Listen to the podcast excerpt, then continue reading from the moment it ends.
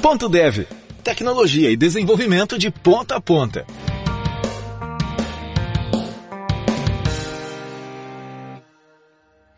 Olá, ouvintes do Ponto Dev. Aqui é o Wesley Williams e hoje temos um episódio muito especial que promete muitos insights para quem é apaixonado por tecnologia e desenvolvimento. Nosso convidado é o Gabriel Suak, Tech Expert do Mercado Livre. Também ele é instrutor aqui com a gente na Full Cycle. E junto a gente vai explorar a sua trajetória desde os primeiros dias como desenvolvedor até os desafios e conquistas aí no Meli, no Mercado Livre. Além disso, a gente vai fazer uma viagem pela evolução da linguagem Java, discutindo as suas transformações, inovações e o que esperar do futuro. Então, se você quer entender mais sobre o universo Java e as tendências atuais no mundo da programação, este é o episódio pega o seu café, ajuste os seus fones e bora começar. Bom, pessoal, então vamos agora aqui bater um papo com o famoso aí Gabriel Suak, Tech Expert, que trabalha no Mercado Livre, né? O cara tem uns desafios gigantes lá e eu não tenho dúvidas que trabalhar numa empresa, numa Big Tech como essa, forja o cara num ambiente que nem todo desenvolvedor uh, tem condição de trabalhar ou que terá no final do dia a condição de trabalhar que vai te colocar aí no mundo onde você vai desenvolver aplicações realmente hard. Fala aí, Swak, beleza? Fala, Wesley, tudo bem? Pô, prazerzão estar aqui no podcast. Muito, muito honrado mesmo. Obrigado. Vamos para mais uma aí na equipe Full Cycle, hein? Vamos nessa então. Só que, seguinte, cara, antes da gente começar, a gente vai ter bastantes assuntos que a gente vai falar, tá? É, principalmente, inclusive, sobre Java e tudo mais, tanto para quem é javeiro, como também para quem não é javeiro, tá? Mas, somente para contextualizar aqui, quem que é o SWAC? Como que você começou como dev, tá? Uh, sei também que você tem startup, você também uh, ajuda a gente aqui na Full Cycle a gravar cursos e tudo mais. Consegue falar um pouquinho aí o seu perfil, o seu background? Com certeza, cara. É, bom, eu comecei a programar, assim, quer dizer, diferente das pessoas, né? Eu eu não, eu, não, eu não costumo falar aquela história de, ah, eu entrei no mundo da programação por conta de jogo, ou era sempre, eu, eu sempre quis ser programador. Muito pelo contrário. Eu, resumidamente, né, na época do vestibular, eu era em 2000, 2013, se não me engano, 2012, acho. Eu queria ser engenheiro, né? Eu queria, eu queria ser homem de ferro, né? Eu, eu, eu falo isso para as pessoas, né? Eu assistia muito na época, eu queria ser engenheiro mecatrônico, construir é, helicópteros, construir um monte de coisa. E aí meu pai falou, filho, eu não vou pagar faculdade particular para você. Então você vai ter que passar na faculdade pública. E aí eu comecei a, a procurar vestibulares e prestei para a FUVEST, que era a USP, né? Que ainda acho que é a USP, e para a Unicamp. E aí meu pai falou, ó, oh, não duvidando da tua capacidade, mas por que, que você não presta na FATEC aqui no período da tarde, na Praia Grande? E análise de sistemas, né? Pode ser que você goste. E eu falei, ah, beleza. Prestei lá, não passei na USP, não passei na Unicamp, mas passei na FATEC, né? E fui estudar análise de sistemas. No primeiro semestre eu falei, meu, vou fazer tudo nas coxas, depois eu presto algum concurso público aí, vou fazer alguma outra coisa e, e é isso, né? Só que no primeiro semestre eu peguei DP em algoritmo e, e, e programação 1, né? Olha que loucura. Cara, você tá me dizendo que o cara que ajuda a emitir quase 3 milhões de notas fiscais Exatamente. Tomou DP em algoritmos. É, exatamente, no primeiro semestre. Peguei DP em algoritmo e programação, que era VBA na época, era tipo programação de Excel. Daí eu falei, meu, não posso chegar em casa e falar pro meu pai que eu peguei DP, né? Ele vai me, me matar. Então eu vou, vou estudar para recuperar DP no próximo semestre e não pegar DP nunca mais.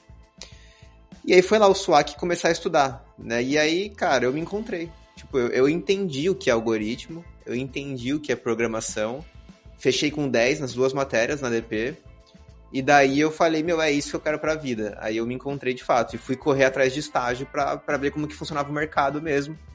E aí entrei na primeira empresa, onde eu pagava para trabalhar, né? Por sorte, meu, meu pai é, muito afortunado de meu pai ter condições de me bancar, porque eu morava na Praia Grande e trabalhava em Santos, e falei pro cara, ó, na entrevista, eu tô aqui para aprender, vou, vou sugar o conhecimento.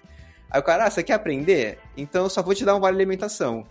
Aí na hora eu falei, ah, deixa eu ligar pro meu pai pra perguntar se dá, né? Meu pai falou que tudo bem. E entrei. Entrei, devorei o RP, que, curiosamente, era aqueles RPs clássicos, né? De tipo, ah, cliente, contas a pagar, nota fiscal. então já lá no comecinho já tinha um. Já tinha algo com nota fiscal, né? É, fiquei três meses nessa empresa, aprendi tudo que tinha do RP, era PHP, inclusive. É, o deploy era aquele deploy que eu fazia SSH na máquina de produção e dava git pull. Já era. Fiz deploy do PHP. É... Agora, cara, cara, deixa eu só fazer uma pergunta. Você acha que talvez, se você não tivesse pegado DP, né, logo no primeiro semestre nessas matérias, você teria continuado o curso e. Cara, pergunta muito profunda. Eu é, acho então, que não. É porque dá impressão que você, tipo, virou uma questão de honra. A questão não era querer aprender programação, era questão de, porra, como que eu peguei um DP? Me livrar da DP, é. Cara, eu acho que eu teria sido igual 90% da minha classe que, que acabou ou desistindo ou que se formou, mas nunca atuou, sabe? É, eu acho que eu teria desistido porque foi na DP que eu entendi de fato o que era programação, o, o que eu, o que eu os desafios que eu tinha ali na época, né, que me motivam até hoje, de você escrever um código, ver ele não funcionar, aí você corrigir, ver ele funcionando, aquilo, você tem uma resposta real time ali da coisa que você está fazendo, sabe? Isso é o que me mais cativa na programação. E foi ali que eu, que eu entendi isso, né? Então eu acho que eu não teria, não teria continuado se eu não tivesse pego o DP, olha que coisa, né? Que loucura, e... Cara. Loucura total. E aí, pô, Fiquei três vezes naquela empresa, aprendi tudo, consegui uma outra oportunidade em São Paulo, daí, pô, já fui ganhar dez vezes mais, né? Porque eu ganhava um vale de 250 reais por mês. Aí fui ganhar um salário de estágio, conheci vários mentores muito bons que carrego até hoje. É, tem inclusive um trabalho aqui no Mercado Livre também. É, e aí foi lá onde eu entrei no mundo do Java. Aí agora a gente começa a falar do nosso querido Java, porque eu saí do PHP, já tinha um pouco. É, a linguagem de programação mudou completamente, mas eu já conhecia um pouco do mundo back-end, né? Já conhecia de banco, porque a gente usava lá no RP. É, sempre fui full stack também, porque lá na, na empresa era, pô, você mexia no PHP, mexia no, no jQuery na época, no front, é, mexia em tudo, não tinha essa. E aí quando eu fui para essa consultoria, eu continuei com esse, com esse meu mindset, né? Tipo, pô, eu quero fazer tudo. O que tiver de oportunidade eu vou fazer. E aí eu suguei tudo do Java, comecei a entender, aprender Java, mas nunca larguei também de mexer no, no front-end. É, aprendi, pô, lá nessa época ainda era 2000, 2000, começo de 2013, se não me engano, que eu, que eu entrei nessa empresa, ou foi no começo de 2014, né, porque o primeiro ano de faculdade eu, eu não tinha eu comecei a trabalhar só no segundo, no segundo ano de faculdade. Daí, eu, o Java era, mano, muito diferente do que era hoje. Né? Naquela época a gente já usava Spring, Spring já era forte, se não me engano era Spring 3. Hoje a gente já tá no 5, quase 6, né? Então. Mas espera aí. É... Segura o Java um pouquinho, tá? Tá bom. Depois disso, tá? Você aprendeu Java e etc. E hoje você trabalha no Mercado Livre, tem uma posição que, de forma geral, não é tão fácil galgar, né? Tem uma jornada para você conseguir né, chegar na posição uh, que você faz. E o mais interessante é que você tem desafios no dia a dia que tem gente que nunca vai ter na, na como se diz, na história dele, dependendo da situação, como programador, que é trabalhar com sistemas extremamente críticos.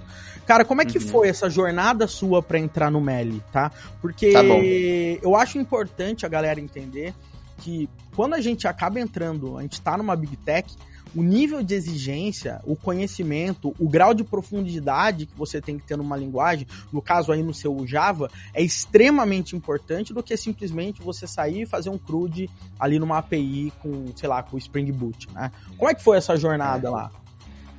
Vamos lá. É, eu ia chegar lá, só que o, o, o, que, que mudou, né? Na consultoria, eu, eu poderia ter sido um estagiário normal. Tipo, vai, faz o trampo, aprende o mínimo, sai fora. Só que eu sempre fui um cara que sempre fui muito além. Sempre, desde, desde a DP lá que eu gostei de fato, eu sempre fui muito esse cara de estudar, de devorar os livros, de ir atrás. É, quando eu entrei na consultoria não foi diferente. E conectando um pouco as coisas, né? Antes de ir pro Mercado Livre, a parte do, de empreender, né, que você tinha, tinha perguntado, eu comecei a empreender lá na consultoria. Só que é, horário fora de, de serviço normal, né? E junto com o pessoal de lá. Porque lá na consultoria eu encontrei o meu mentor, né, o Marcos, e o, outros dois que vieram a ser fundadores. Eles já tinham uma outra empresa de freelance e eles me chamaram para participar, né? Pô, mão de obra barata. No caso, nem pagavam, mas eu virei amigo deles, né? Então eles me chamaram para participar. E o primeiro desafio foi reescrever um software que também era tipo um RPzinho, sabe? Caixa, só que bem mais simples. Porque tava em Flash, se não me engano, em Flex. É, Flex, na... Adobe, falecido Adobe Flex, né? Exatamente, tava em Flex. E aí a gente tava, ia reescrever para HTML, uma tecnologia mais moderna, já tinha uns clientes, ia migrar pro 2.0, né, os pedidos. Aí foi o primeiro desafio, fizemos acontecer, migramos, isso começou a gerar uma renda passiva para a empresa, e aí a gente falou, pô, vamos, vamos ir além, vamos criar mais produtos. Aí a gente veio com um segundo produto chamado Turn, que a ideia lá em 2014, 2015 já era para ser um concorrente do Intercom, só que, só que aqui no Brasil. É, tipo, focado no público brasileiro, né? Então, coletar métrica de aplicativo, é, métrica de é, de usuário, né? Tudo isso e o chat com as pessoas. A primeira versão foi para coletar sua métrica, né? Pra você conseguir entender o que estava acontecendo no seu aplicativo. É, o usuário clicou no botão tal, navegou até tal página, né? Tipo, toda aquela, aquela instrumentação. O objetivo era esse.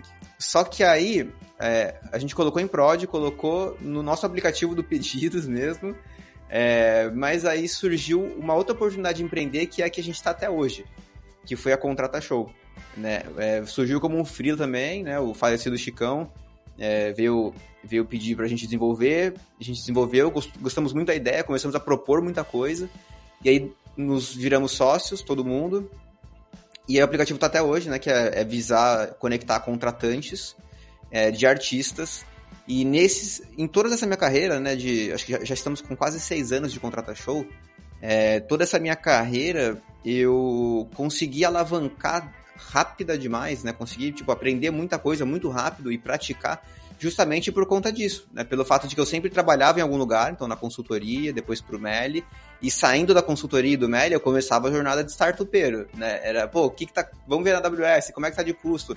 Pô, tá ruim infraestrutura, temos que melhorar, mas ficou melhor. Ah, não, é uma máquina só, agora a gente tem que ir para um, sei lá, para uma outra infraestrutura de container gerenciado. Né? Eu sempre fiz isso pela startup. Então, eu consegui encurtar o que muitos aprendem em, sei lá, 10, 15 anos, eu consegui encurtar em 4.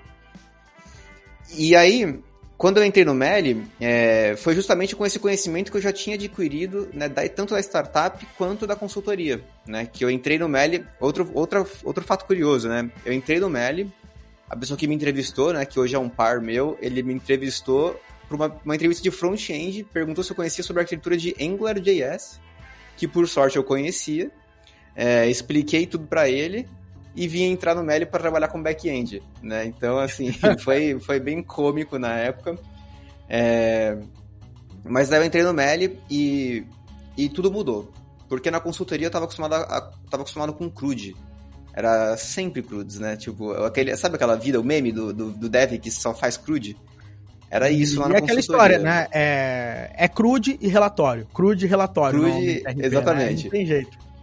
Crude e relatório, exatamente. Aí quando eu entrei no Meli, que eu saí desse mundo de crude, é, foi uma, uma quebra de paradigma, assim, né? Porque a gente usava muitas tecnologias lá na consultoria, que depois eu vi que a gente continuava usando no Meli, mas que essas, essas tecnologias, como ORMs da vida, por exemplo, a gente quase não aproveitava nada, né? Ela, ela tava ali na stack do Spring, Spring Data JPA, a gente usava, só que não usava feature nenhuma do RM, só usava pela facilidade é, de implementar um, um, padrão, sei lá, ou Active Record, né, ou Data Mapper da vida, mas o objeto relacional mesmo, a gente passou, deixou de usar no Meli, porque não, não é mais CRUD, né? A gente tem desafios, tem microserviços uma coisa muito, muito distante da outra, cada um com seu banco, cada um com seu domínio diferente.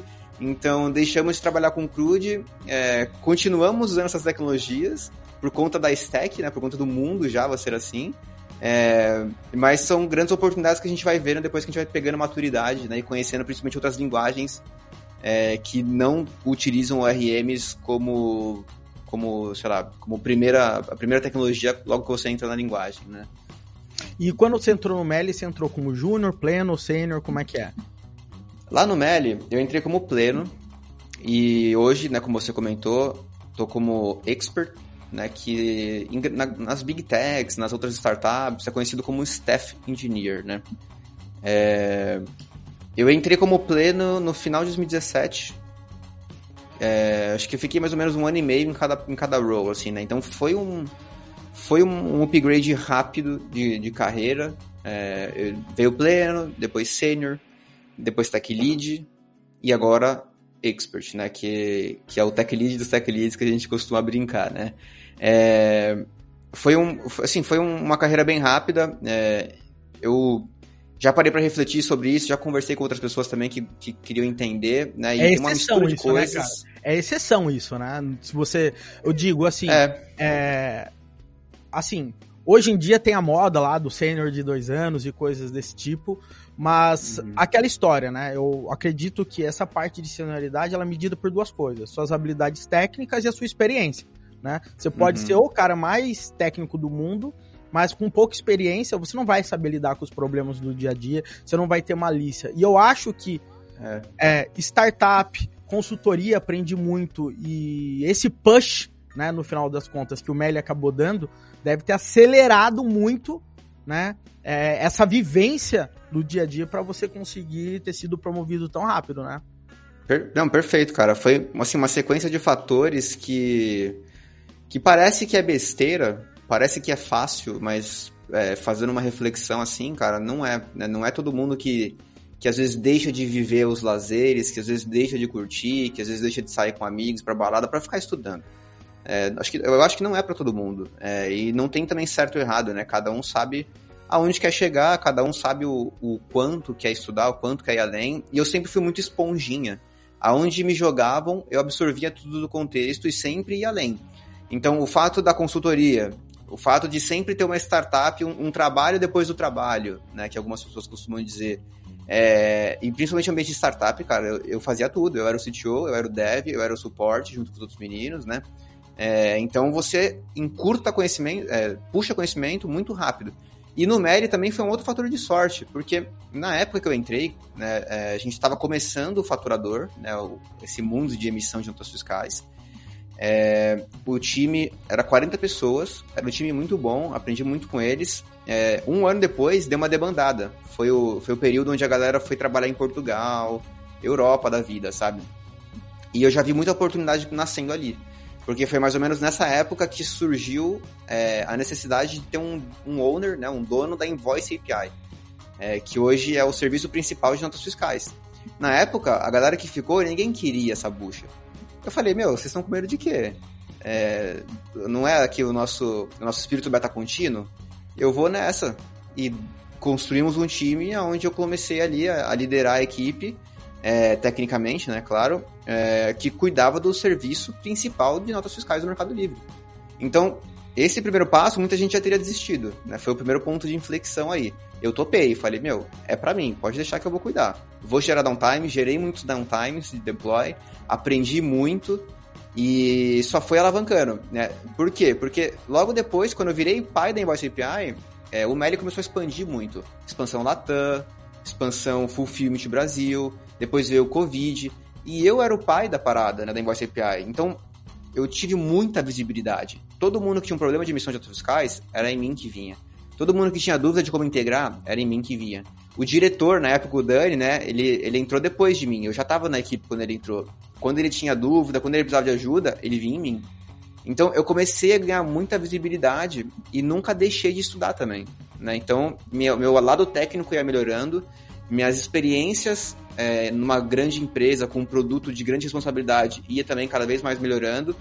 E aí com isso você vai alavancando a carreira, né? Porque eu era o pleno. Quando eu passei a assumir essa bucha e, e fiquei sozinho no, no serviço mais importante da, da squad, do time ali de 40, 50 pessoas, eu virei o sênior, né? Não tinha como. Como é que o cara é o dono do principal serviço e vai falar que o cara não é sênior, né? É, depois disso, que eu comecei a a orquestrar melhor as squads, colocar mais gente para ajudar, cuidar das expansões, né, Latam, Fulfillment, virei tech lead. ia guiando a galera, ia, é, ia me tornando referência. Depois disso, o que, que, que mudou? É, o time duplicou, quase triplicou, né? Muitas novas squads que iam tentar fazer crescer o nosso ecossistema de notas fiscais. Em quem que eles iam? Iam no SWAC, né? Tipo, por quê? Porque eu tava desde o começo, eu tinha todo o know-how, eu conhecia muito dos prós e contras, conhecia é, e muito do field. É te... E tem coisa que não é só técnico, né? É a vivência que você teve dentro da empresa que é aquela história do, do capital humano que dizem, etc, né? Ah, ali na sua cabeça não tinha só a parte técnica, né? Tinha basicamente a sua experiência com aquele tipo de processo, aquele tipo de mecanismo, uh, e etc. Suak, fala pra gente um pouco dos números aí de notas fiscais, antes da gente começar agora aí, que a gente vai começar a dar uma mergulhada nessa história da plataforma Java, né? E daí tá a gente vai começar a fazer relação, tá?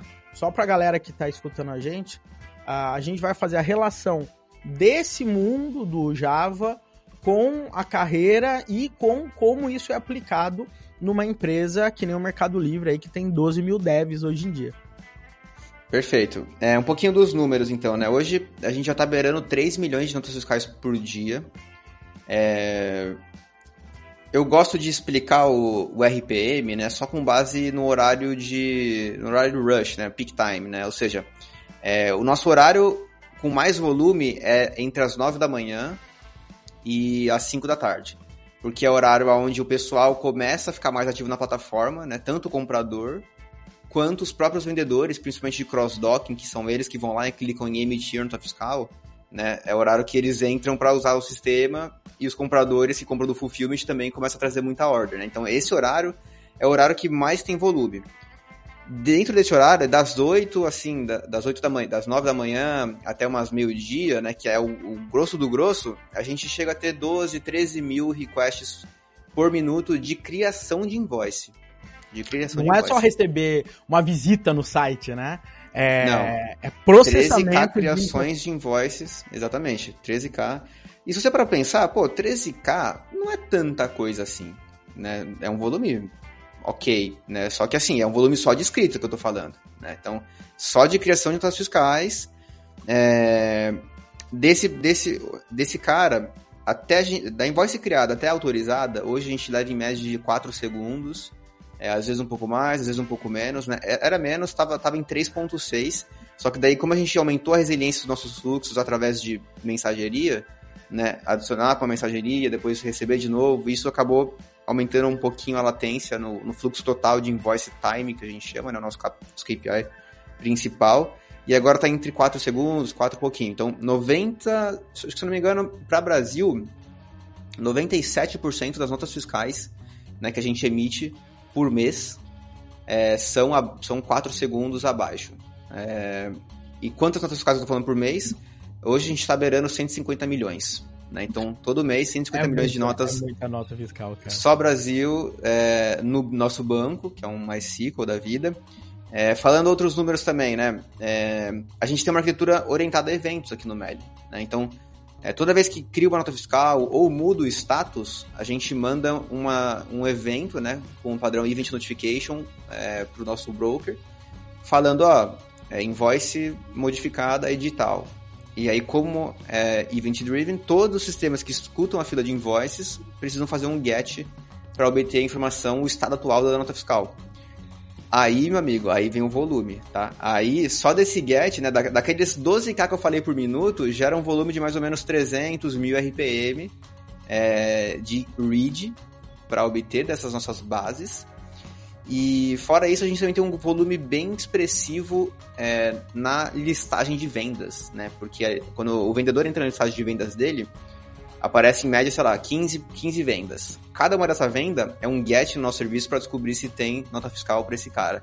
Então, fora os 300 mil gets de pessoas ali querendo navegar, obter informação de nota fiscal, tem mais esses, esses 200, quase 250 mil RPM aí da Sales List. Né? Então, é, os nossos, a gente separou em três clusters, né? Escritura, escrita, leitura e busca e relatório é, escrita, fica aí beirando os, os 13, 15 mil RPM. É, o, do, o do GET, né, do, do, leitura 200, 300k e o do relatório também 200, 300k. Então é, é um volume bem expressivo que a gente tem aqui. Ah, e só para constar um parênteses, tá? Ah, às vezes a galera, quem tá começando pode estar tá ouvindo aqui, RPM, quando ele fala, é requests per minute, tá? Então, é requisições por minuto ali que acabam caindo ali no sistema. Agora, ah, SWAT. Mas não, deixa, ah. deixa eu só, antes de falar, né, acho que tem uma parte legal do, do que, que o, te, o Expert faz, né, porque acho que acabei ah, pulando é verdade, os números direto. O que, que o Expert faz hoje, né? É, e qual a diferença pro Tech Lead, né, rapidamente?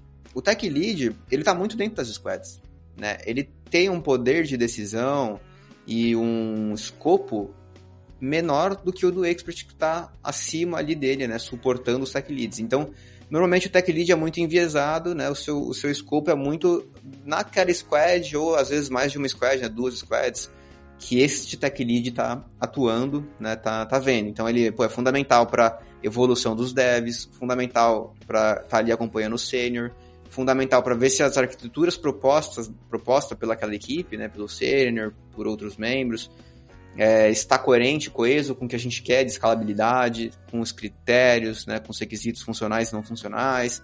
Então o Tech Lead atua ali muito dentro das squads.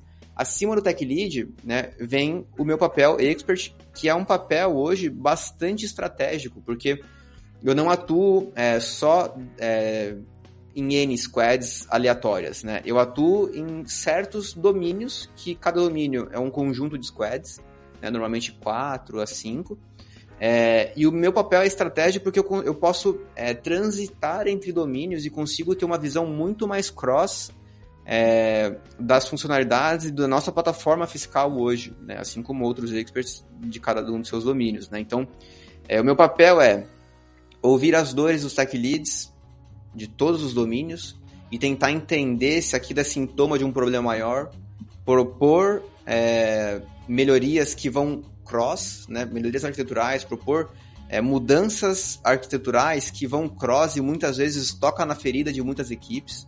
Né? Então é um papel bem chatinho de coletar números, é, de planejar arquitetura. Né? Isso sempre usando os tech leads em conjunto. Né? Eu preciso muito deles, a gente tem que estar muito junto.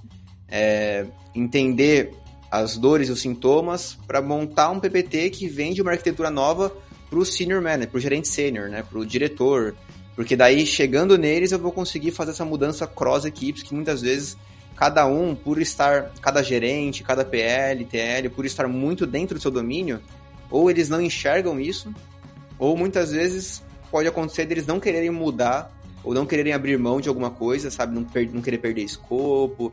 Acontece esse tipo de coisa, né? Então, meu papel é fundamental e estratégico de enxergar esses gaps entre os N domínios e propor essas mudanças maiores aí, né? Então, é não é só tech, isso, né? É exatamente, começa a envolver muita política, entendimento, negociação, né? É, mu é muito louco, né? Conforme... Nunca devorei um livro tão rápido quanto esse aqui.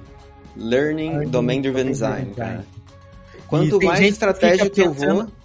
Esse que é o lance, né, cara? Quando a gente tá falando sobre Domain Driven Design, a gente acaba tem muita gente acaba pensando no código, né? E o código é o menor dos problemas quando você está falando em, em, em, DDD, né? É muito louco essa hum, parada. É, não, é bizarro, cara. E assim, para mim hoje é uma dificuldade, é um desafio, sabe? É sair da zona de conforto, porque eu sempre fui muito código. Sempre fui muito a parte tática, né? É, quanto mais me puxam pro estratégico, né?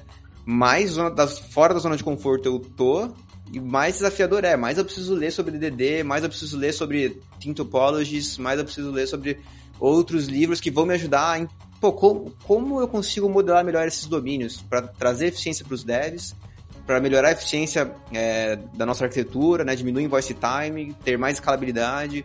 É, vai, cada vez mais estratégico, mais complicado vai ficando, né? Mais desafiador. Show! Agora, Swak, o ponto é que essas squads, muito de tudo isso está acontecendo, tem um javão por trás. Né? Mas o lance é que quando a gente está falando de Java, né, a, a primeira coisa que vem na cabeça de muita gente, Java é lento, né? Ou perguntam, Java ainda é lento, né? O que que significa Java é lento? Como é que era o Java antigo? Por que, que o Java de agora mudou? Por que, que será que vale a pena hoje em dia eu investir nesse tipo de linguagem? Eu queria um pouco mais para dentro, por quê?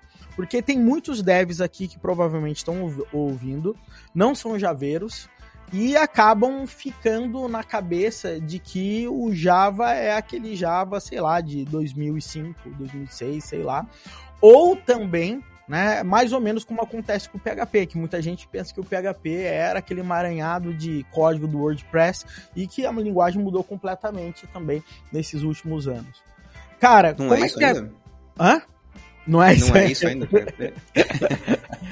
não, brincadeira.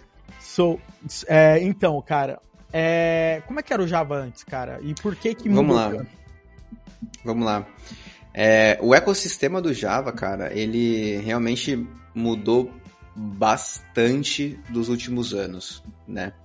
É, esse, eu acho que que sair falando Java é lento, eu acho que virou algo, é, não sei, não sei por que, que na verdade falam isso, porque não faz sentido algum, né? Eu, eu até entendo, mas eu acho que virou tipo um jargão, sabe? As pessoas começam a falar sem saber. Né? É Até porque que eu, eu é ser que, lento, né? É, então, é que eu acho que, na real, o que acontece é que o Java tem uma JVM, e a JVM, para é, funcionar, ela sequestra os recursos da máquina para jogar pro Java. Daí você olha a máquina e você fala, caraca, cara, tá usando tudo isso, então precisa de tudo isso, então é lento. Sei lá, é isso que passa mais Não, é, na... então... É, então, é justamente, a minha provocação é essa, tipo, é lento o quê? É lento para iniciar? É lento o, a, o algoritmo que ela produz é lento, né? A linguagem de máquina baixo nível que é produz depois é lento. O que, que é o lento, né? Eu tenho por mim que quando falam isso, de fato é uma junção de tipo, ah, naquela época para iniciar é, uma aplicação Java demorava bastante.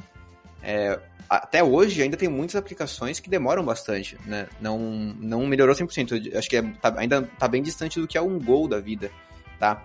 Mas cada linguagem né, tem uma proposta diferente, cada aplicação também é, tem uma proposta diferente. Nessa época que falava que o Java é lento, acho que vem muito ainda na cabeça aquele mundo de JB, né, onde você tinha é, uma plataforma né, é, do Java que era de fato é, bem verbosa, uma plataforma de difícil testa, de é, a testabilidade era complexa, porque todos os membros, né, todas as dependências eram 100% desacopladas, a sua aplicação era acoplada ao banco, que era acoplada ao sistema de mensageria, que era acoplada às chamadas remotas, né, os Remote Procedure Calls. É, nessa época, eu acho que sim, foi o auge do Java ser lento, ser conhecido como lento e verboso, é, mas muito por conta disso, né? Tipo, ah, você, você vai começar a rodar sua aplicação, é, nessa, nessa época, até um pouco depois do JB, né? Quando você tinha, por exemplo, um Tomcat da vida, que era um servidor de aplicações, que lá você subia várias aplicações, né? não era só uma.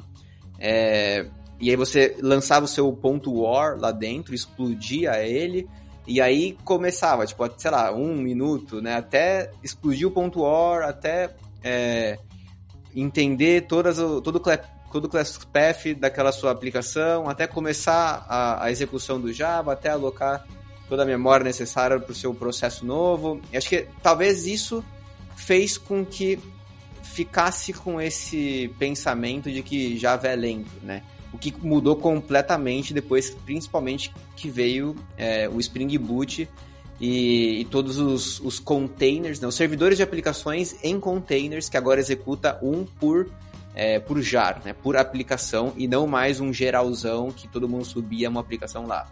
Né? Agora, é, o, o, mundo pivotou muito depois do Spring Boot, é, veio então essa, essa onda de aplicação é, sendo executada em containers e sendo executadas dentro de jars, né, e não mais aquele, aquele mega war gigante.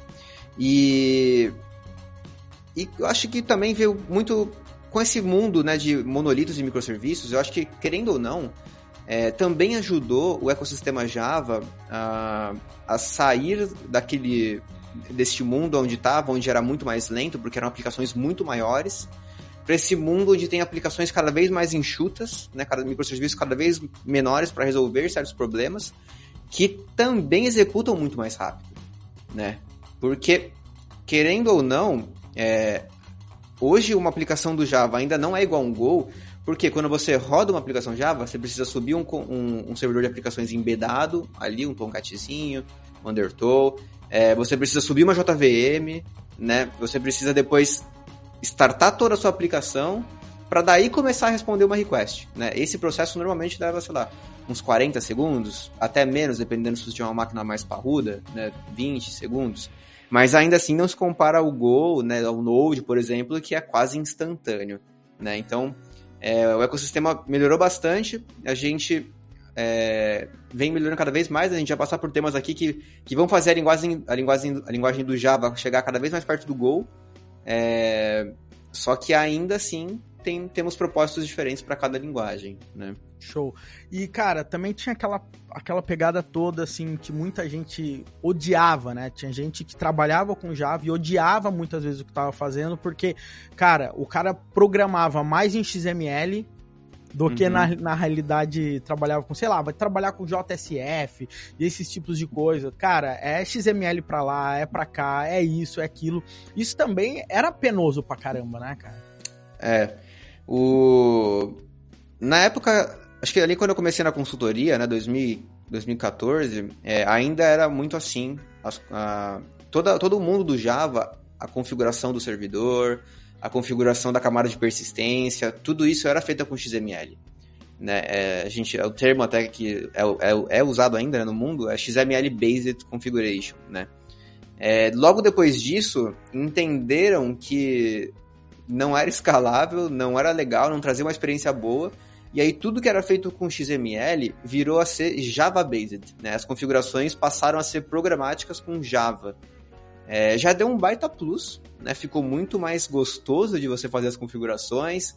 É, o dinamismo, a resposta ali né, da compilação, você tinha cada vez é, era mais rápido de você identificar algum problema, mas ainda assim era meio verboso, não era tão, tão gostoso quanto é hoje com o Spring Boot, porque daí nessa era do Spring Boot que a gente de fato deixou tudo isso para trás, em aspas, né? Porque não é que não tem mais, mas agora está escondido, está encapsulado dentro do framework. O framework faz essas configurações maçantes para a gente e a gente é, manipula essas configurações e esse framework através de um arquivo de properties por exemplo, né, de um arquivo de YAML, que aí o framework lê e a gente customiza isso de uma maneira muito enxutinha, né? Então você consegue alterar um arquivo de properties e já mexer em configuração de banco, mexer em configuração de mensageria, você consegue mexer em todas as configurações que antes era bem chato de, de fazer. E no final do dia, isso acabou virando uma tendência em tudo quanto é linguagem, né? No final do dia, Total. hoje em dia, todo mundo tem um ponto M, é um ponto env, um toml, um YAML e etc. E assim vai, né? Agora, cara, me fala uma coisa. Uh, o que, que é GraalVM? Para que, que serve? O que, que isso mudou também no, no ecossistema do Java? Perfeito. É, ali, é, acho que agora não vou me lembrar exatamente quando foi que explodiu essa onda né, da modinha do Graal VM, do Substrat. É, que eu me lembro já era meados de 2019, 2019, 2018, que começou a se falar muito disso, né? É, o que que acontece? Lembra que eu falei para você que a gente, no mundo do Java, o artefato final ou era um war, né? Um war de guerra mesmo, né? Um war, ponto war, ou era um ponto jar. O ponto jar, né? Hoje acho que não, não, não posso afirmar isso porque é muito na minha bolha, né? Eu acho que ainda tem muita empresa legada aí, ainda usa Tomcatão da vida e tal, mas é, virou um standard, né? Com, principalmente com microserviço, com containers, utilizar o jar. Só que ainda assim, é aquilo que eu te comentei, que tem uma JVM que vai ser iniciada, né? Um, um um, um gerenciador de aplicações embedado, que é bem mais lento.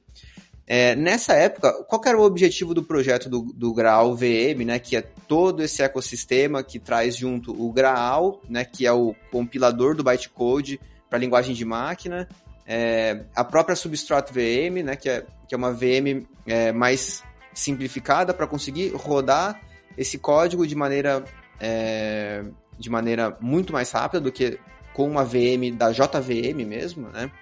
É, o objetivo principal era, pô, vamos tentar pegar o nosso código Java, principalmente pegar o bytecode, né, que é o produto final, é, e gerar um, um binário executável deste nosso código Java sem que eu tenha que ter uma JVM de fato é, instalada para poder ler o meu bytecode. Né? Então, o objetivo era esse. Como que a gente consegue pegar o nosso mundo Java e, e produzir um binário ao invés de um jar? E para se equiparar muito a linguagens, por exemplo, como o Go ou como o Rust, né? que você no, no, no o seu artefato final é um binário que já está tudo compilado, bonito nele, onde você executa e é quase instantâneo é, a sua aplicação começa a rodar. Né? E isso, cara, era um projeto muito ambicioso para o ecossistema Java, porque no mundo Java a gente sempre usou muito Reflection.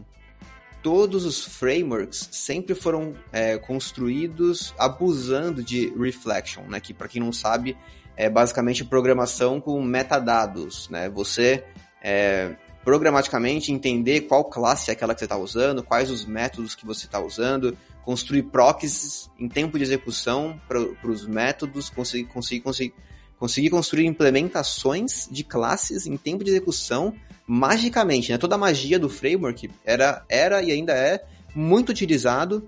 Só que quando você ia para esse mundo de grau VM, né, onde você é, ia gerar um binário executável, esse, essa parte de reflection ela ficou muito capada. Né? Você tinha que usar tipo muito pouco e colocar anotações para indicar para VM o que, que era aquilo, o que, que você estava querendo fazer. Então acabou acho que mudando muito o paradigma é, do, do que a gente estava esperando. E, e, por isso que a adoção não foi tão grande assim. E claro nem só por isso né? É, o Grau VM eu acho que acho que se eu não me engano lançou a versão 1.0 é, há um pouco tempo, até precisava consultar, ou ainda tá na zero, zero alguma coisa, sabe? Tipo, ela demorou muitos anos também para ir adquirindo maturidade para que possa ser de fato utilizada em produção. E hoje, ainda assim, pô, são poucas as empresas que de fato apostam e de fato utilizam ela é, em produção, e, e por isso que a adoção também não ajudou muito, certo? Mas é, mas é algo que vem cada vez mais ficando mais forte, né? Não, não, é um projeto que não foi abandonado, um projeto que continua ali com aportes e, e a longo prazo para o mundo Java, eu acho que isso vai, vai ser muito bom, né? E, e, eu, não, eu, não, eu não comentei aqui qual é a expressão, mas no mundo Java a gente chama de imagens nativas, né? Você produzir uma native image é, que é basicamente esse binário executável aí com, com essas tecnologias. Show! E no meio dessa história toda, a gente começa a. Come... A moda do microserviços fez com que muitas coisas fossem mudadas de forma geral em tudo quanto é linguagem, né? E daí começa a aparecer framework novo, solução nova, formas diferentes de você lidar com memória e tudo mais. O Java tem uma parada que é o Webflux, cara. Como é que funciona isso? Para que, que serve? Existe alguma outra coisa similar ao Webflux? Para que, que serve esses caras? Legal. É... Para o pessoal poder entender, eu acho que é legal contextualizar da onde que surgiu isso, né? Qual foi a necessidade? E isso, isso, essa necessidade veio de acordo com a explosão do mundo web. Né? Então, antigamente você tinha poucos usuários concorrentes. É, você conseguia com um servidor responder a todos esses usuários e e tava tudo bem. E aí a web começou a pegar cada vez mais gente, aí depois veio dispositivos mobile, né? Todo mundo muito conectado a todo momento, pancada de requisições vindo para o seu serviço, você precisando cada vez mais responder a throughput, né? Cada vez mais responder a requests, né? Chegando. E, e responder de maneira eficiente, né? Não é só responder, porque quando a gente fala em responder, o que, que vem na cabeça? Ah, tá tudo bem, então eu vou colocar um load balancer na frente e vou colocar milhares de máquinas para responder esses, essas minhas requests. E para uma empresa assim que tem muito dinheiro, né, onde dinheiro não é problema, tá tudo bem você fazer isso. Mas para grande maioria das empresas, né, você precisa otimizar, você precisa ser mais eficiente. Como é que eu posso responder mais com menos capacidade de processamento, né? E, e como que isso se conecta no mundo Java? No, a arquitetura da, da, da JVM, né? ela, ela disponibiliza para pro, os usuários, né, para a linguagem, disponibiliza uma, um conceito de thread, né, onde cada thread você basicamente é, responde a uma única requisição de, de uma pessoa. Né? Então chega a pessoa, os, esse, os servidores de aplicações nessa época é, ainda são, tá? Ainda é muito utilizado, inclusive, né? Hoje em dia a galera meio que está saindo do, desse mundo de programação reativa com Webflux. Vou chegar lá. Mas vinha uma requisição, você abriu uma thread para responder essa requisição, essa thread ficava o tempo inteiro com essa requisição, e aí quando tinha uma resposta você devolvia para o usuário. Qual que é o problema no mundo Java? Né? Essa thread do, do Java ela é uma thread pesada, porque ela é uma thread do sistema operacional que é iniciada.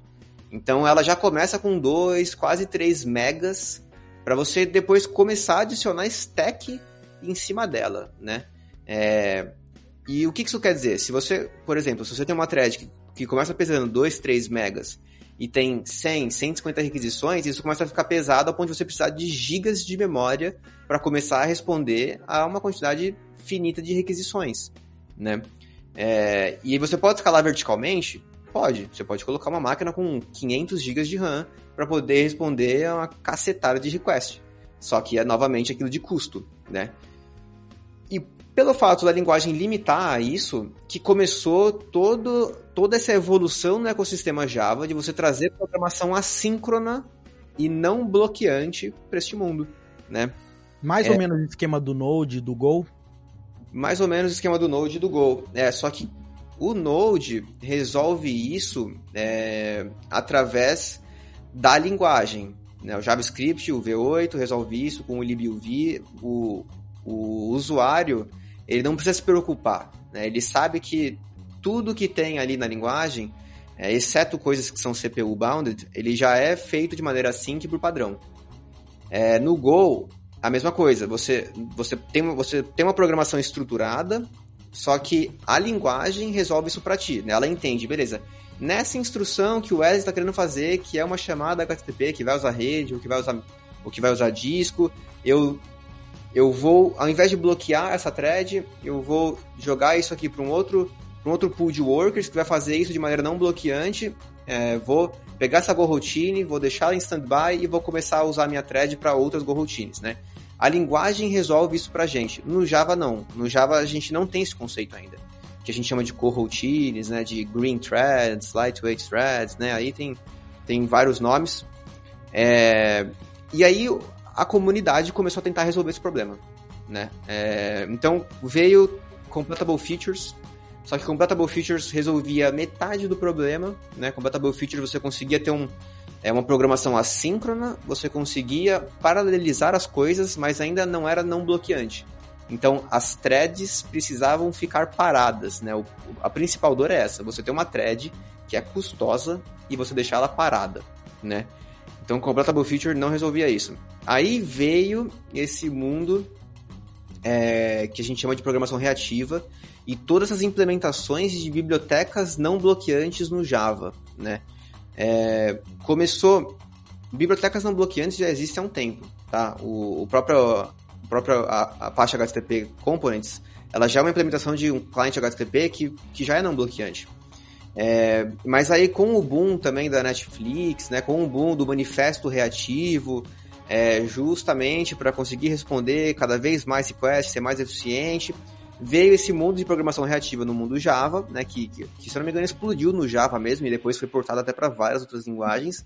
É, começou com RX Java, né? É, o pessoal da Netflix ajudou muito a, a, construir isso, a promover tanto a tanto a, a, implementação do RX Java e depois a especificação né, do Reactive Programming. É, e, e aí o que, que isso muda, né? A gente passou a ter é, clients HTTP, é tudo que você faz de I.O. no mundo Java encapsulado de uma maneira não bloqueante. Só que como a linguagem não resolve essa parada para ti, você precisa ficar devolvendo é, promessas, né? Vamos usar esse termo que eu acho que vai ficar é, mais familiarizado para todos os ouvintes. Essas promessas de que algo vai ser completado e você vai operar em cima daquilo.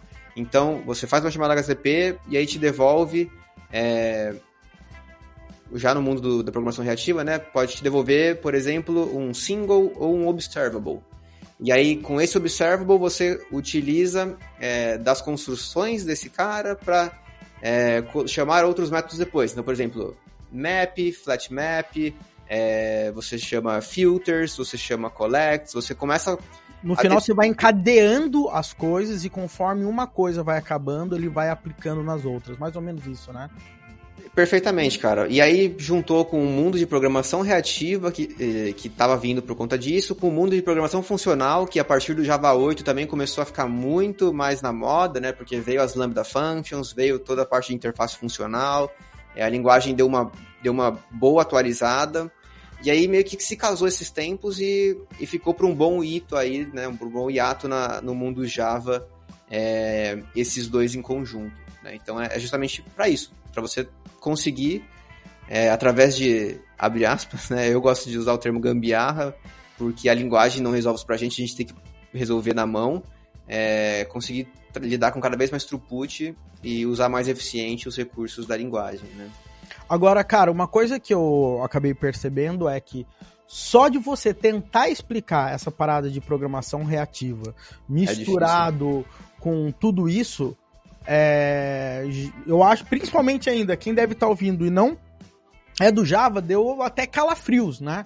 Então, se só para tentar entender uma parada dessa, você já fica ali tentando imaginar, para codificar o negócio também é, é complexo, né? É, então, com na época antes, antes do mundo da programação reativa era mais complexo ainda porque as, instru, as construções que a linguagem provia né como eu falei da compatible feature é, não eram tão boas eram bem limitadas depois foi evoluindo até né e depois também trouxeram esse mundo de programação reativa para dentro da especificação Java né é, mas quando veio esse mundo de de fato de programação reativa RxJava WebFlux aí ficou melhor né? ficou mais fácil mas ainda assim é bastante complexo para os desenvolvedores mais júniores, mais plenos, que estão vindo de um, de um paradigma totalmente estruturado ali, né, até é, orientado a objeto, mas sem envolver esse mundo reativo, é bastante complexo para eles. Tem uma certa curva de aprendizado. E, e outra, e fora que é muito. É, abre muita margem para memory leak, abre muita margem para códigos não bem elaborados que acabam bloqueando a thread, então você prejudica toda a performance do event loop do Neri, né? É, abre muita margem para problema, tá? Então, tipo, para você adotar uma tecnologia como essa hoje, né, Tem o que, que eu recomendo? Né? Ter maturidade, ter um time bastante senior que entende da parada e mesmo assim é complexo, tá? E mesmo assim você precisa desativar um monte de coisa, como por exemplo o New Relic. Você precisa desativar o New Relic, o agent do New Relic, quando você está usando a programação reativa, porque senão a instrumentação dele é tão pesada em cima das milhares de, de classes anônimas que é construído ali por funções, né, por, por tudo aquilo, que acaba adicionando um baita overhead de, de garbage collector por conta das classes do overhead que o New Relic adiciona em cima de tudo isso da programação reativa, né? Então, cara, vai, você vai entrando numa seara, assim, muito com, complexa, muito baixo nível, e é por isso que empresas como Netflix, por exemplo, está cada vez mais saindo disso e deixando só para casos específicos, que é aonde realmente brilha, né? Que é ali no uso para streams, por exemplo, né? O que, que seriam streams? É um fluxo contínuo de dados, né? De repente você observar de uma fonte A é, um certo dado, então, por exemplo, ah, eu tô lendo de um S3 um vídeo da Full Cycle que tem, sei lá, um tera né? Que é, que, sei lá, nem vai, 100 gigas, que tem 100 gigas aí. Só que você não vai ler 100 gigas, colocar em memória para depois fazer alguma coisa em cima. Você vai ler em chunks. Você vai ler de pouco em pouco. Então, é, esse pouco em pouco, pouco em pouco que a gente chama de um fluxo, né? É, abre aspas, infinito de dados, né? A gente sabe que é finito aqui, vai, vai acabar, mas é, para esse cenário, onde você tem vários fluxos de dados entrando para uma fonte, que você opera em cima dele, joga para outra fonte, depois recupera de novo. Para isso faz bastante sentido o uso de programação reativa, né? Porque é aí é onde vai brilhar. Mas se você não tem uma dor dessa, se a sua dor é só para throughput, é, não recomendo. Aí eu recomendo utilize uma outra linguagem. Se você quiser construir um gateway, por exemplo, pode utilizar uma, um Go da vida que você vai ter uma performance muito boa, sofrendo muito menos É, a não ser quando venha de fato o Project Loom, que daí a gente vai falar sobre ele, que daí sim é uma implementação, né, de abre aspas, coroutines no mundo Java, e aí sim vai ficar pau a pau com Go, hein? Show! Agora, cara, uh, antes da gente entrar nisso, eu só queria que você desse um 360 rápido aí, tá? Porque a gente, a nossa ideia aqui também é falar de Java moderno e a gente acabou falando apenas indiretamente sobre Spring, Spring Boot, etc. Dá uma visão geral, tá? De dois minutos sobre o ecossistema do Spring, para daí a gente ir para essa parte de corrotinas e concorrência estruturada. Tá bom, eu vou falar sobre o ecossistema do Spring e também sobre dos concorrentes que, pô, tá cada vez mais ganhando força, né? Que faz parte um pouco desse, desse lance de Java. Faz parte da vida do Java moderno também, eu acho, né? É, mas por muitos anos, né, acho que se não me engano, o Spring começou em 2003, né? Meados de 2003, 2004, com o Rod. E ele foi assim um framework que nasceu para ser enxuto, né, para resolver a dor que era antigamente trabalhar com EJBs da vida. É, ele começou como um framework enxuto, né, resolvendo transações né, de, de banco de dados, é, resolvendo a parte de containers, né, containers mais enxutos, é, e começou a ganhar cada vez mais força. Né, hoje, sem dúvida alguma, é o framework mais utilizado no Java. Né, depois que veio com a onda do Spring Boot, então, que simplificou muito a configuração, é, acho que sim, fez um baita boost né, na, no uso do, do framework no mundo Java. É, e esse framework, ele hoje ele está tão grande e tem tantos contribuidores que eu acho que é difícil você achar alguma, alguma ferramenta que não tenha algum tipo de integração oficial do Spring Boot em cima, sabe? Tipo, pô, qualquer uma, né? Até das mais bestas, assim, das mais utilizadas, Kafka, é, os N bancos de dados, assim, tudo tem uma implementação, um starter do Spring que vai facilitar a, a tua autoconfiguração e que vai facilitar a integração da sua aplicação com essa parada, né? Então, é, acho que hoje é, o Spring continua sendo cada vez mais usado, né? O framework está indo muito para uma linha que nasceu com os concorrentes, que veio junto com tanto com o Quarkus quanto com o Micronaut, que é uma linha de compile ahead of time, né, para poder otimizar o startup time da aplicação, né? Então, o que, que é isso?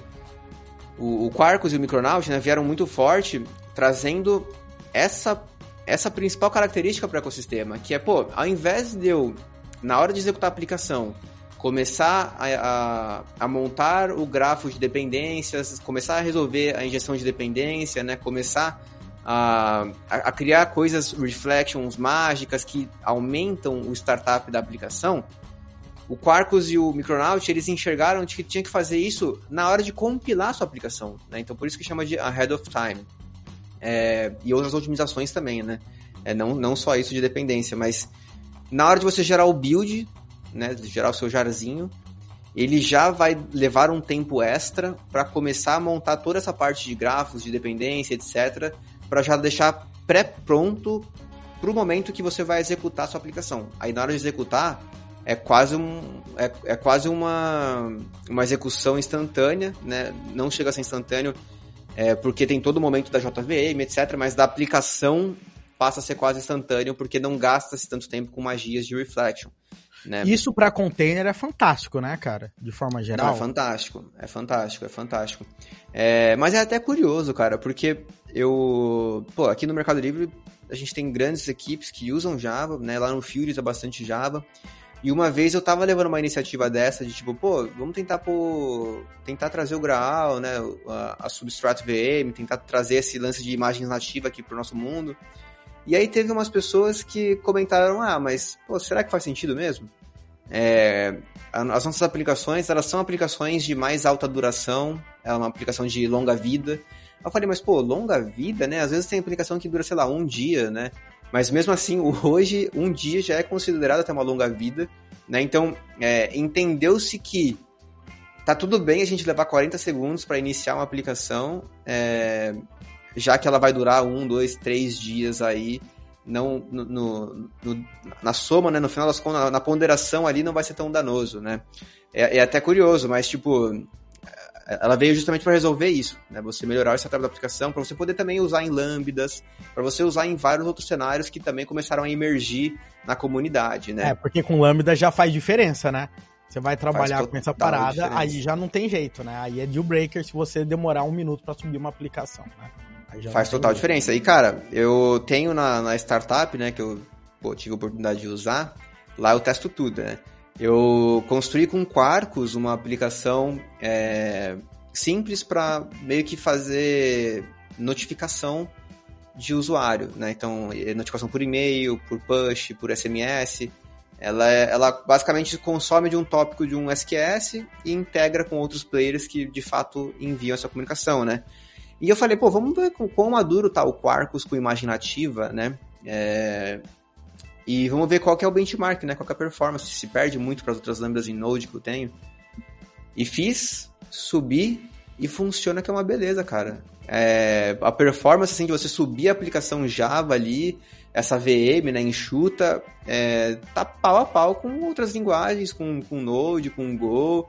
É, não senti tanta diferença, né? Só que, claro, é, é uma aplicação bem mais limitada, justamente por não poder usar outras coisas como Reflection, mas funciona que é uma beleza. É...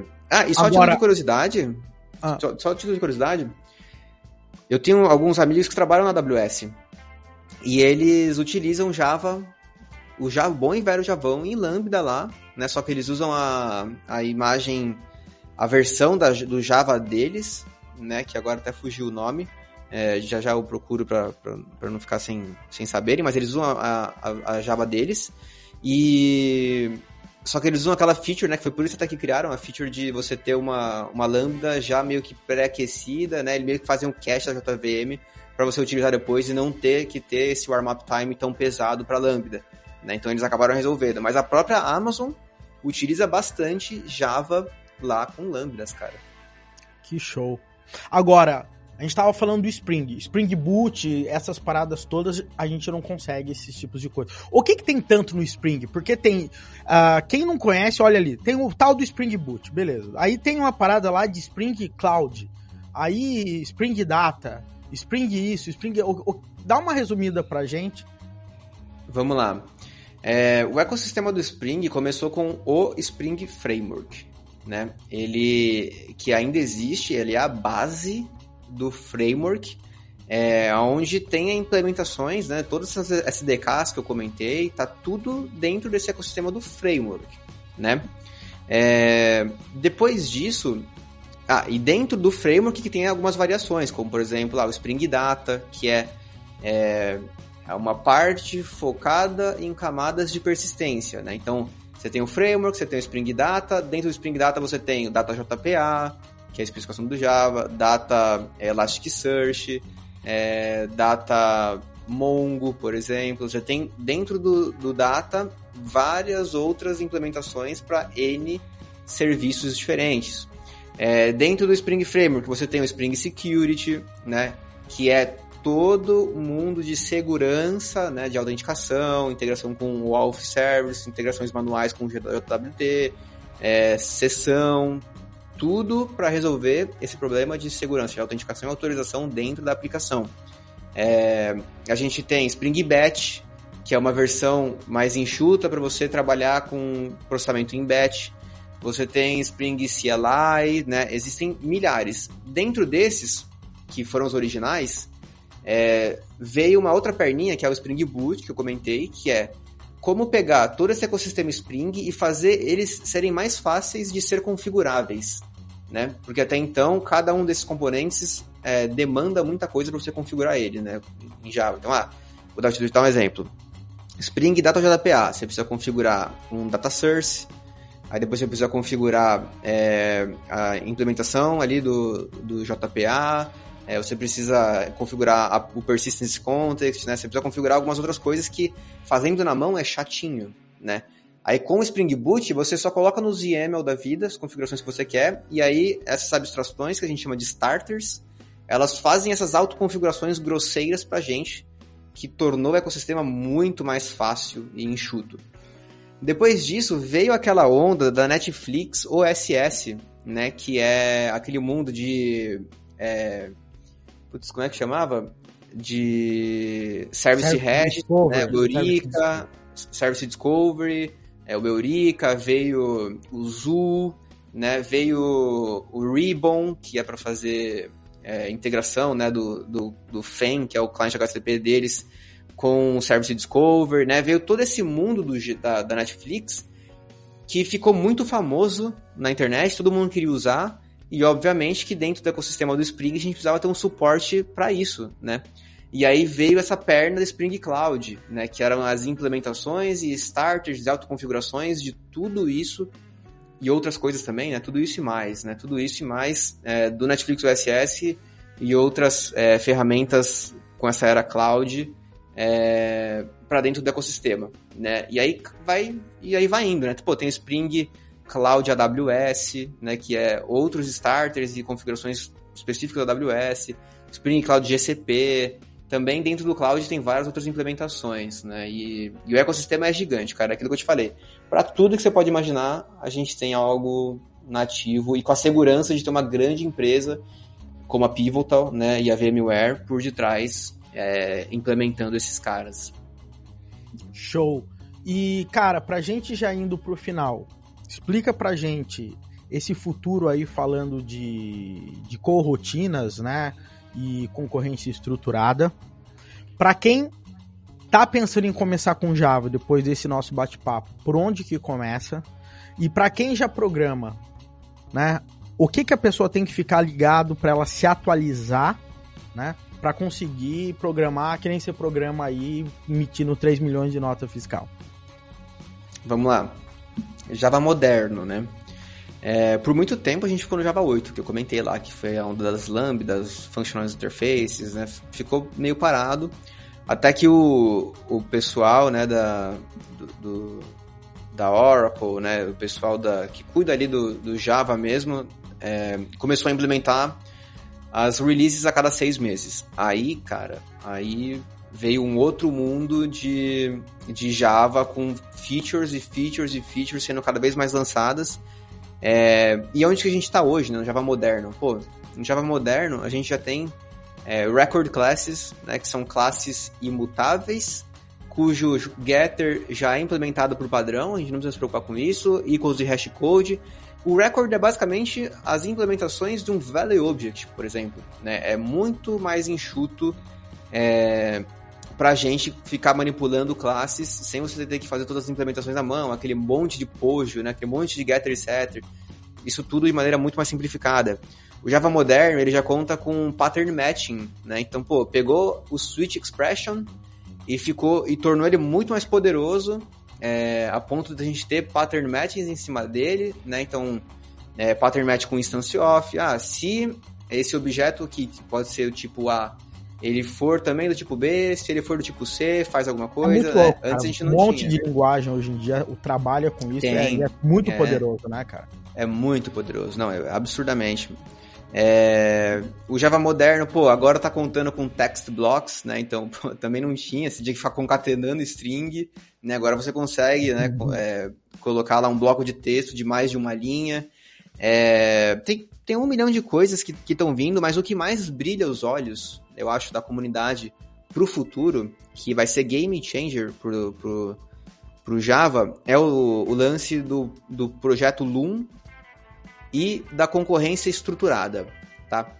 O projeto Loom, é, se eu não me engano, ele já vai vir como LTS, já vai vir como, como uma feature mesmo agora em, em setembro, na versão 21 do Java, que é LTS. Eu estou muito ansioso para ver essa release, estou é, muito ansioso para ver como é que vai estar a comunidade, o mercado, porque estamos à beira, na minha visão, de, de uma boa revolução aí na, na linguagem Java, tá? O que, que é esse tal do projeto Loom? é implementar aquilo que o Go faz, por exemplo, né? implementar é, coroutines. Lá a gente usa o termo virtual threads, né? É, que a gente pega tudo, que aquele, que, tudo aquilo que a gente falou de complexidade de programação reativa e joga fora.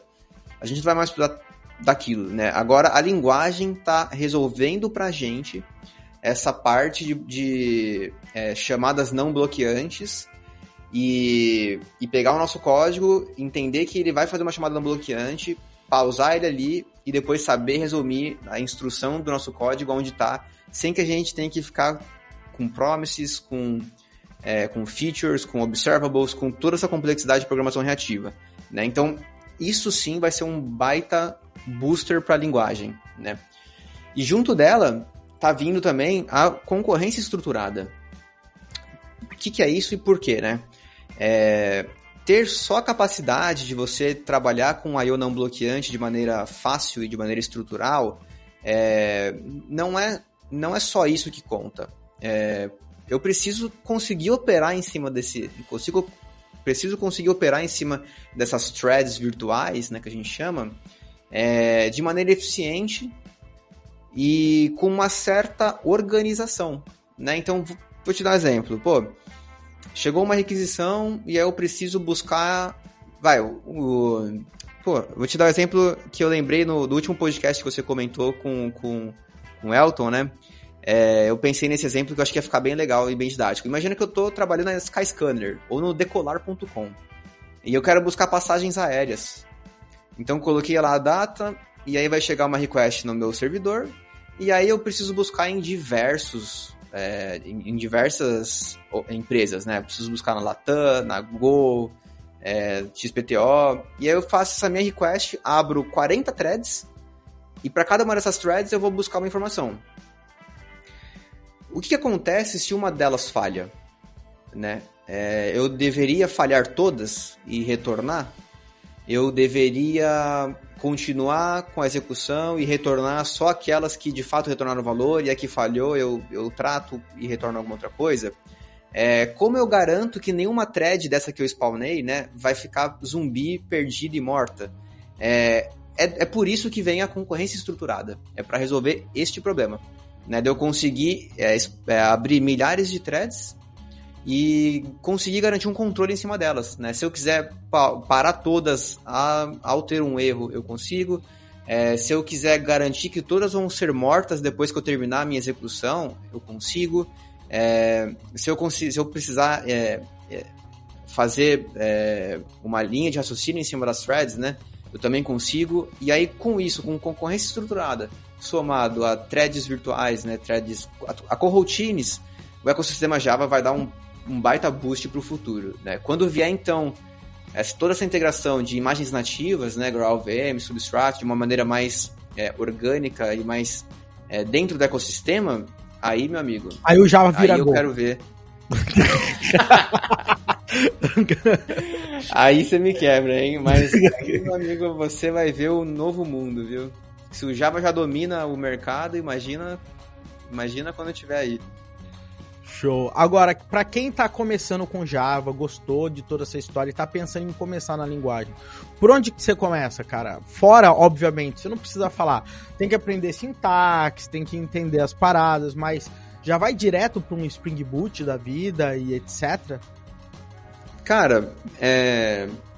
Eu, o que, que, eu sempre recomendo para os novatos aqui, né? É até curioso, mas eu recomendo as mesmas apostilas. Eu até preciso ver se tem atualização delas, tá? Mas eu recomendo as mesmas apostilas que me ajudaram lá no começo e que eu tenho certeza que vai ajudar. FJ21, FJ11, né? Que é lá da Kaelum, é, da, acho que é da Casa do Código, na verdade. É, essas apostilas, elas funcionam bem até hoje para o cara que está querendo aprender Java, sabe? Porque a 11 é focado no Java, então ele vai começar a aprender da sintaxe, vai começar a, a, a, é, como criar um programinha Java, como configurar ali é, a IDE. É, hoje a gente pô, já usa ideias mais avançadas, né? Como IntelliJ, que na época acho que nem usava, era Eclipse. É, Eclipse NetBeans, né? É, mas não tem problema, isso é, isso é o de menos. Mas você começa aprendendo lá a sintaxezinha, é, depois disso eu já iria direto pro, pro Spring Boot, cara. É, eu sei que muitos falam, ah, puta, você tem que ter uma fundação forte, né? Você tem que, pô, dominar todos os algoritmos, estrutura de dados e não sei o quê. E, cara, é interessante você estudar esse paralelo. Acho que esse, essa, esse fundamento você tem que ter. Mas para você gerar valor para a empresa, para a grande maioria das empresas, não é com isso. É entendendo, pô, como é que eu, eu recebo uma requisição, como é que eu persisto, como é que eu devolvo, é, como é que eu consigo iterar sobre isso aqui e agregar dado, né? Então, é conseguir usar a linguagem do Java somado com o Spring. É, eu acho que já é um baita começo para quem está querendo entrar na linguagem de cabeça, sabe? Que é dominando o framework, você consegue ser produtivo, você consegue entregar funcionalidades mais rápido, aprender a testar aquilo que está fazendo com eficiência, e eu com certeza vai te ajudar muito é, na jornada aí. E aí depois que você dominar esse beabá, você vai para os tópicos mais avançados aí de concorrência, paralelismo, é, virtual threads que eu comentei, concorrência estruturada e etc.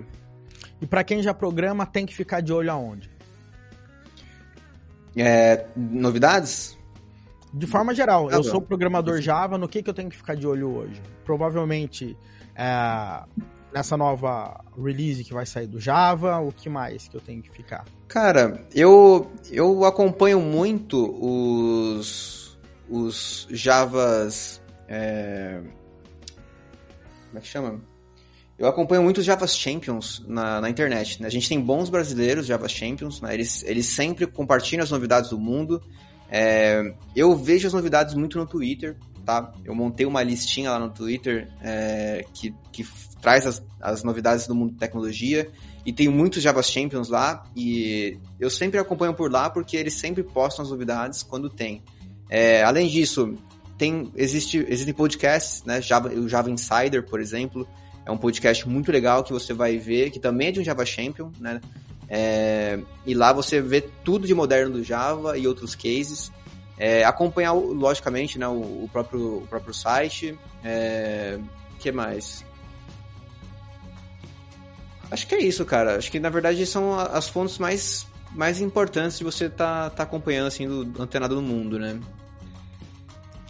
Show, show, show, show, galera. Pessoal, uh, ficou longo esse podcast, mas eu acho que a gente conseguiu cobrir bastante coisa, tá? Espero realmente que você tenha gostado. Swak, mega prazer em ter você aqui, compartilhar tanto a sua história quanto toda essa parada técnica aí que você falou do Java. Grande abraço aí, dá um tchau aí obrigado. pro povo pra gente finalizar. Pô, povo, audiência, obrigado pela, por estarem acompanhando até agora. Se você tá aqui até agora, pô, guerreiro de verdade. É, entramos bastante no técnico, acho que são coisas que vocês podem ficar perdidos no começo, mas depois que vocês dominarem, vai, vai dar um grau na carreira de vocês. É, obrigado pô, pela, pela participação novamente, Wesley. Que, que sensacional que estão os podcasts, estou adorando ver. É, e bom, quem quiser contato, aí quem quiser tirar dúvida, fique à vontade de me procurar lá no Instagram, de, arroba deploy de sexta, ou no LinkedIn também. Mas normalmente no Instagram eu respondo muito mais rápido. E estamos aí, né? no que precisar, estamos aí. Show de bola, galera! Um grande abraço aí para todo mundo e até o nosso próximo episódio aqui do nosso podcast, o Ponto Dev. Esse podcast foi produzido pela Full Cycle. Escale sua carreira em tecnologia.